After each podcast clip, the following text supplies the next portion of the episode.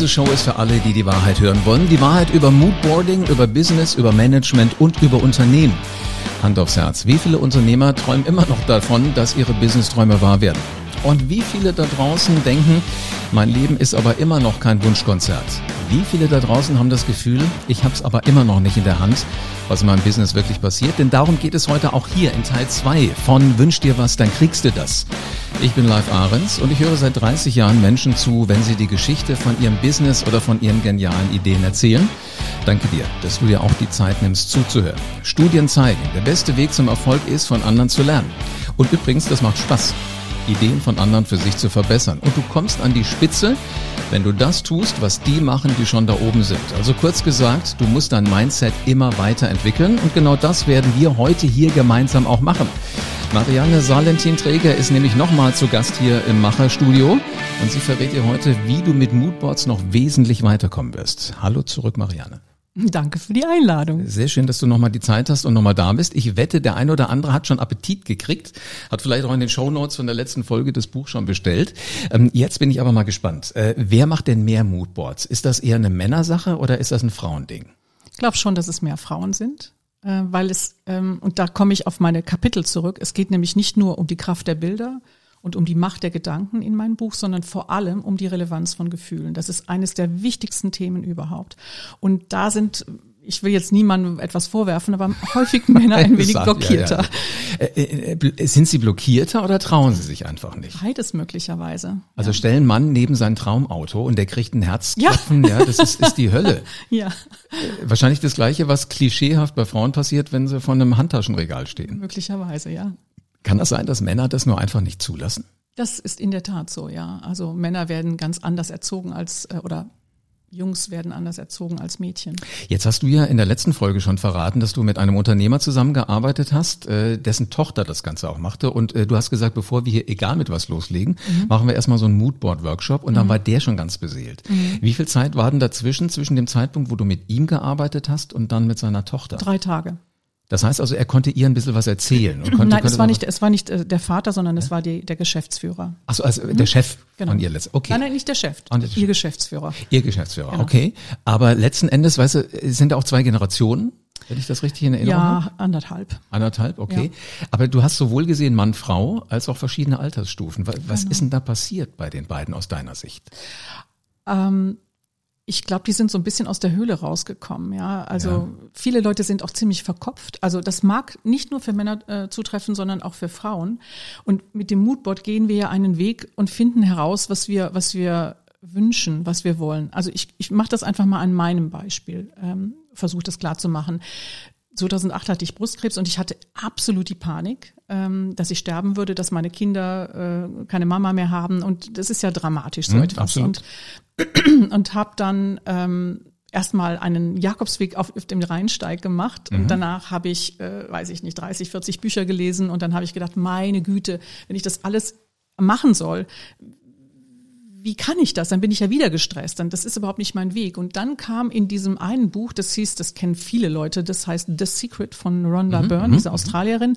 Da gibt es einen Herrn, der heißt John Assaraf und der schreibt über seine Vision Boards. Er sagt, ab einem bestimmten Punkt X habe ich meine Vision Boards immer auf meinem, äh, vor meinem, vor meiner Nase über dem Schreibtisch hängen und visualisiere. Und ich habe alles erreicht, was da drauf war. Und in dem Moment äh, kamen mir meine Moodboards oder die Moodboards meiner Freundin Bärbel in, in die pardon, in den Sinn. Und sie macht Moodboards zum Beispiel für Hotels. Das heißt, also das ist ja kein Tool, das neu ist. Das wird, mhm. äh, das wird in, in, bei, bei Storybooks im Film wird es benutzt, es wird im Interieurdesign benutzt, es wird äh, in der Mode benutzt. Ja, die Leute konzipieren ihre ganzen Kollektionen. Also der Calvai Verlag in München zum Beispiel, die konzipieren ihre ganze ähm, Produktion, Buchproduktion mit Moodboards. Ja, Ach was, okay. ja, das ist auch in meinem Buch drin. Gibt es die Frau Dr. Prio Calva hatte ich ja auch eingeladen. Sie mhm. sagt, wir arbeiten mit Moodboards schon seit vielen Jahren. Also das ist nicht irgendein suspicious thing, sondern es ist ein Weg. Wie finde ich heraus, was ich möchte? wie bleibe ich äh, dabei und äh, wie mache ich einen Schritt nach dem anderen, in diese Richtung mhm. zu kommen. Ja. Also das heißt, ich träume natürlich den großen Traum, Absolut. aber dann äh, unterteile ich den in viele kleine Ideen, die eventuell davor kommen müssen. Ja, nein, man kann man kann sowohl als auch machen. Also ich habe zum Beispiel einen kleinen Traum. Äh, ich wollte den den Balaton-Marathon, das ist ein Schwimmwettbewerb in Ungarn mitmachen mhm. und das hatte ich einfach nur visualisiert auf meinem ersten Moodboard-Buch äh, auf meinem ersten Moodboard und ich habe tatsächlich die Goldmedaille in meiner Altersklasse Ach, gewonnen. Was? Ich war völlig von den Socken, als die meinen Namen aufriefen und sagten, das bist du. Der ist ja nicht so einfach auszusprechen für Ungarn. Und ähm, ich hatte ein, ein Ding auch, ich hatte das Cover eines Buches meines Freundes Gary Rogers, einer der besten Gartenfotografer, der hatte Fotografen, der hatte dieses Buch gemacht, Faszinierende Frauen und ihre Gärten. Ich fand einfach das Cover toll und habe dieses Cover auf mein Moodboard geklebt. In der ersten Woche im Januar 2009 bekam ich einen Anruf. Ich sagte, wir telefonieren maximal zweimal im Jahr. Und er sagte, hallo Marianne, ähm, ich wollte dich fragen, ob du mit deinem Garten in meinem zweiten neuen Gartenbuch bist. Und ich habe gesagt, Gary, was? Ich mit Liz Mohn und Erika Pluha?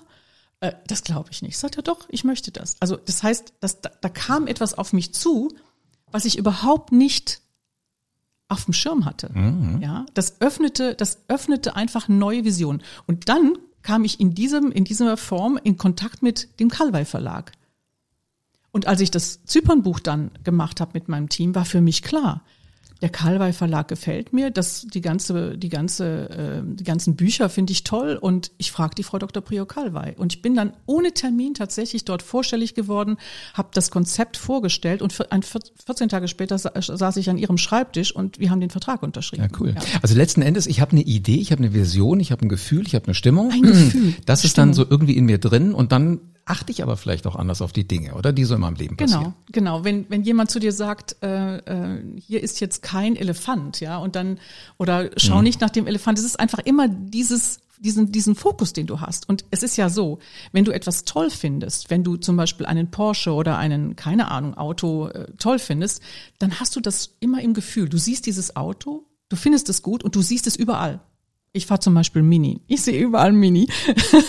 es gibt natürlich noch Millionen andere Autos, aber das, ich sehe. Das funktioniert ja mit allem. Ja, du wünschst dir ein Kind und dann hat's geklappt mit der Schwangerschaft. Auf einmal sind alle schwanger. Ja. Zumindest die, die du siehst. Ja. Also ich glaube, das, das ist auch so ein Stück weit äh, fast wie so ein Blickwinkelkonzentrator. Kann das sein? Das ist in der Tat so. Du siehst die Dinge, die wirklich wichtig sind und das funktioniert alles Was tatsächlich. Was für dich wichtig ist. Genau, genau.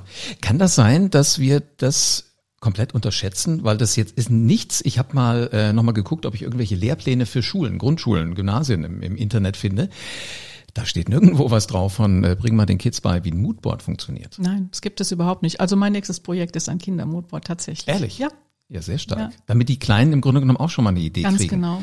Grandios. Also jetzt haben wir gesagt, die, die, die Männer lassen das nicht ganz so raus. Mhm. Ähm, und wir hatten ja vorhin auch den einen Herrn, der das halt gemacht hat. Und mhm. dann die, die Dame, die gesagt hat, für mich total straight, hat er auch irgend sowas gesagt, dass er gesagt hat, wow, nicht nur ich finde das System toll, sondern mhm. äh, das hat mich auch zum Nachdenken gebracht. Da sind Dinge passiert. Hast du es nochmal nachgehalten? Ja, also ich habe ja weiterhin Kontakt mhm. äh, und er ist völlig begeistert und überzeugt von dem, was wir machen.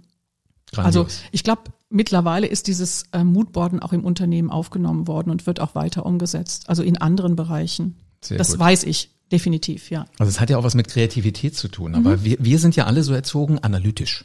Genau. Du musst es ausrechnen können. Wenn du es nicht ausrechnen kannst, dann ist es nichts. Mhm. Oder wenn du es nicht messen kannst. Aber eigentlich sind ja so immer Gefühle. Also ich glaube, niemand, der seinen Partner kennenlernt, der sagt erstmal, wie groß bist du? Ja. Ähm, was wiegst du? Die gibt's äh, auch. Wie, wie viel, aber um ehrlich zu sein, ich glaube nicht, dass das die sind, die lang verheiratet Nein. sind, oder? Also da muss ja irgendwas anderes stimmen. Ja, also es ist, es ist natürlich Frequenzen, Wellen und so weiter. Wir mhm. sind ja, es ist ja alles in Bewegung, wie ich eben schon sagte. Und als ich für, als für mich klar war, dass ich das Kapitel Gefühle mache, habe ich gedacht, okay, wo gehst du denn hin? Schau doch einfach mal, äh, wo du was findest. Ist super schwierig. Aber ich bin dann tatsächlich mit dem Fokus Gefühl in die Buchhandlung Vaternamen gegangen. Und dann stand da im Regal nicht schräg, sondern also wirklich, dass ich draufsehen konnte. Am Anfang war das Gefühl oder im Anfang war das Gefühl ein, ein Buch von Professor Damasius. Der ist ähm, ähm, Wissenschaftler und ich habe gedacht, das Buch muss ich haben. Mein Papa hat immer gesagt, am Anfang war das Wort katholisch, ja. Und ja. Ähm, ich habe dann immer gesagt, nee, das kann nicht sein. Vielleicht war am Anfang der Gedanke. Und ähm, aber mit dem Moodboarden habe ich angefangen, darüber nachzudenken, war wirklich der Gedanke am Anfang oder war einfach nur dieses Gefühl und diese Reaktion, die wir als Urmenschen hatten, wenn da eine Gefahr war, da hat keiner nachgedacht, das ist jetzt ein kleines Tier, ein großes Tier, sondern einfach nur, ich bin da, ich bin sicher oder ich bin auf der Flucht und mhm. muss, muss Acht geben. Und dieses Buch habe ich verschlungen. Und er zitiert ähm, in, in einem ähm, Kapitel, dass Gefühle so sind wie ein Elefant, der auf einer Party ist alle wissen, dass er da ist, aber keiner redet darüber. Und besser kann man es eigentlich nicht ausdrücken. Ja, stimmt, absolut, ja. ja. Ins Gefühl reinzugehen. Und das ist, glaube ich, so der Schritt Nummer eins zum Moodboarden. Ich kann mir auch gut vorstellen, dass du ja äh, hier und da auch mal, es muss ja nicht Angst sein davor, dass du äh, irgendwas tatsächlich hinkriegst, kann ja auch eine Scheu sein. Mhm. Äh, du musst dann wirklich was ändern. Also du musst dann wirklich auch äh, Schritt zwei gehen, wenn der, wenn der erste Schritt geklappt hat. Genau. Spürst du das auch so, dass manche Leute Scheu haben? Also gerade wenn du auch Moodboards mit ihnen machst, dass sie irgendwas in der Hand haben, eventuell, mhm. was sie draufkleben wollen, aber dann eher sagen, nee, und das dann zusammenknüllen, wegschmeißen? Ja, also mein Fotograf Markus, der hat, ist auch Teil des Buches und der hat von seinem Waschbrettbauch gesprochen und dann hat er gesagt. Den er schon hatte oder den er haben wollte? Den er haben wollte, okay. ja. Und das hat er hinbekommen, ja. Und äh, das ist mal zwar mal rauf und mal runter, aber im Grunde genommen, äh, ich habe gesagt, Markus, das ist dein Wunsch. Er sagt auch selber, es ist mein Wunsch. Es ist das Moodboard ist mein Moodboard. Ich muss mich vor nichts schämen. Es ist einfach das, was ich mir wünsche. Und das ist total wichtig, ja. Also man soll sich davon niemandem reinreden lassen. Jetzt hast du aber schon ein sehr männliches Thema angesprochen, wo wir schon dabei sind. ähm, wenn, wenn du sagst, also heute hat er ein Waschbrettbauch, ja. nehme ich an. Ja, ja, ja, ähm, ja. Wo hat er denn angefangen? Also war, war das eher so Waschbrettbauch im Speckmantel?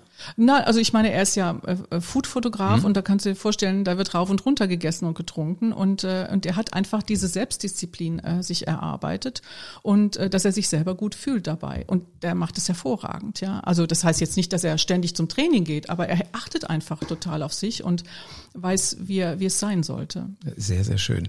Ja. Ähm, was sagst du Menschen, die äh, eigentlich zu dir kommen und sagen, ich finde das schon ganz spannend, aber ähm, äh, wie dimensioniere ich das auch? Weil viele Leute haben ja auch Angst davor, irgendwas nicht zu schaffen. Du hast ja vorhin auch gesagt, da kann auch durchaus was drauf, was nicht wahr wird, mhm. weil irgendwas anderes wird sich entwickeln.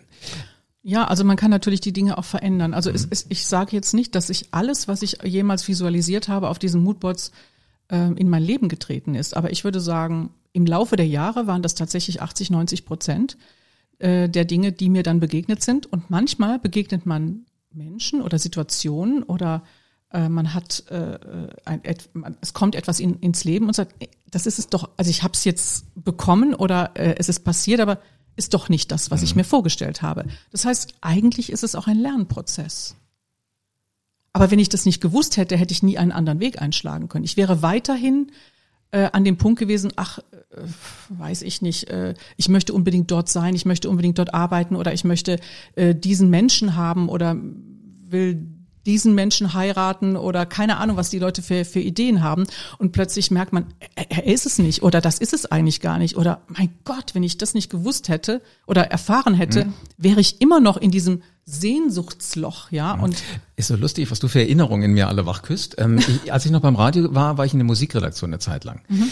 Und ich weiß noch, ich sollte damals, äh, damals lebte Rudi Carell noch, ihn anrufen oder oder also sein Büro anrufen. Und ich hatte irgendwie, damit ich es nicht vergesse, eine Single von ihm äh, auf meinem Schreibtisch stehen, was wo du immer drauf guckst. Mhm. Und scheinbar war das auch so ein kleines Moodboard, weil irgendwann habe ich tatsächlich da angerufen, weil ich dachte, man muss erstmal gucken, wer ist Manager oder wer ist keine Ahnung was außenrum. Dann rief ich eine Nummer an, die ich gefunden habe, und dann sprach jemand so in diesem holländischen Dialekt auf Deutsch zu mir. Mhm. Äh, da habe ich gesagt, ich habe nicht alles verstanden, aber wenn mich nicht alles täuscht, bin ich richtig im, im Büro von Rudi Carell? Und er sagte, ja, direkt. Er gesagt, alles klar, dann würde ich Herrn Carell gerne mal sprechen. Sagt er, ja, nur und? Ich sagte, äh, können Sie mich irgendwie durchstellen zu Herrn Karell? Der hat das absolut mitgespielt, weil ich hatte schon Rudi Karell am, am Telefon. Was, was wahrscheinlich auch wirklich was gewesen sein kann. Weißt du, du hast es so verinnerlicht, dass du ja. dich wirklich traust anzurufen. Ja. Und nicht erst sagst, nee, ich rufe erstmal bei der Plattenfirma an und ich hoffe, dass ich nur die Zentrale kriege und äh, dann bist du überrascht, was tatsächlich dabei ja. rauskommt. Ja, ich, das war ja diese Geschichte mit Sting, die ich beim letzten mhm. Mal erzählt hatte und das war wirklich diese Absicht und es ist auch wichtig, äh, diese Absicht muss so tief aus dem Herzen kommen. Das mu muss wirklich mit einem guten oder sollte mit einem guten Gefühl verbunden sein. Und dann wird es auch so sein. Das und warum, so sein. warum kann man Wirtschaft nicht mal auch mit positiven Gefühlen Absolut. und mit einem guten Gefühl irgendwie auch wirklich machen? Denn es gibt ja zwei Dinge, die spielen hier in diesem Podcast auch häufig eine Rolle. Das ist immer die Wirtschaftlichkeit natürlich. Mhm. Es muss sich alles rechnen und es muss alles von vornherein so planbar sein, dass ich schon weiß, es wird ein Erfolg, bevor ich es überhaupt angefangen habe. Nur wenn du Jeff Bezos mal gefragt hättest in seiner Garage, ob die paar Bücherregale irgendwann mal ein großes Unternehmen Unternehmen werden, sagt er, vielleicht was, was hier in der Stadt ist, in Seattle, mhm. aber dass es ein Weltkonzern wird, einer der, der erfolgreichsten Unternehmer überhaupt, hätte der an dem Zeitpunkt wahrscheinlich auch nicht. Vielleicht hatte der ein Moodboard. Möglicherweise. Hast du mal gefragt? Nein. vielleicht sollte ich es mal machen. Jetzt hat er ja mehr Zeit, weil er, ja. er tritt ja gerade zurück offiziell. Ja, aber genau, lass, lass mich die Frage, mhm. genau, aber er bleibt ja irgendwie im Aufsichtsrat, Aufsichtsrat ja. also ganz mhm, weg wird er genau. nicht sein. Wie passen denn Wirtschaftlichkeit und Moodboarding zusammen? Ich glaube, dass das Moodboard dabei hilft, das Ganze wirtschaftlich zu machen. Ja, also das heißt, äh, oft sind die Menschen gar nicht äh, im Klaren darüber, was denn das Ziel ist, was die Vision ist. Mhm. Oder sie haben eine Vision und wissen nicht, wie sie es umstellen können oder umsetzen können. Und mit dem Moodboard können sie ähm, ein, ein, eine Vision visualisieren und Sie können auch diese Herangehensweise, den Weg äh, sozusagen visualisieren und dann einfach Stück für Stück umsetzen. Und ich finde, das spart eine ganze Menge an Zeit und Hirnschmalz. Also wir, wir denken 60.000 Gedanken jeden Tag und glaub mir, es sind nicht nur die richtigen oder positiven Gedanken. Aber so suche ich mir aus den 60.000 Gedanken die raus, die mich, äh, für mich wirklich spannend sind. Genau, die mich weiterbringen. So, liebe Macher da draußen, das ist Teil zwei gewesen. Hier machen wir jetzt einfach mal einen Cut, weil den Gedanken finde ich so genial. Mit den 60.000 Gedanken. Jetzt ist es an euch, was draus zu machen. Marianne, vielen herzlichen Dank für zwei extrem spannende Podcast-Folgen. Herzlichen Dank dir. So, lieber Macher da draußen, ganz egal, wie groß deine Bedenken und Zweifel sind, wie oft du dir jetzt die Haare raufst und sagst, na, Moodboarding ist immer noch nichts, das kannst du erst sagen, wenn du es ausprobiert hast. Und sollte es schiefgegangen sein, dann bitte eine Mail entweder hier zu mir oder guck, wie du Marianne erwischt. Äh, der Name steht oben in dem Titel von diesem Podcast. Aber weißt du was, ich glaube, es wird ein Erfolg werden. Hör also weiterhin einfach zu, wenn erfolgreiche Menschen von ihren Erfahrungen berichten und abonniere diesen Podcast jetzt, weil hier werden wir weiter spannende Dinge machen mit Menschen, Menschen wie mit Marianne und hier erzählen wir dann die Geschichten dazu. Und jetzt ist es an dir. Nimm all deine Energie zusammen, verlass die Komfortzone und stell dir schon mal vor, wie sich das anfühlt, wenn du tatsächlich erfolgreich geworden bist, wenn alles, was auf dem Moodboard draufklebt, tatsächlich dich irgendwie weitergebracht hat. Also jetzt ist es an dir, entscheide dich jetzt und nimm dein Leben in die Hand. Und dann, du Macher, bleibt mir nur noch eins zu sagen, lege los und veränder die Welt.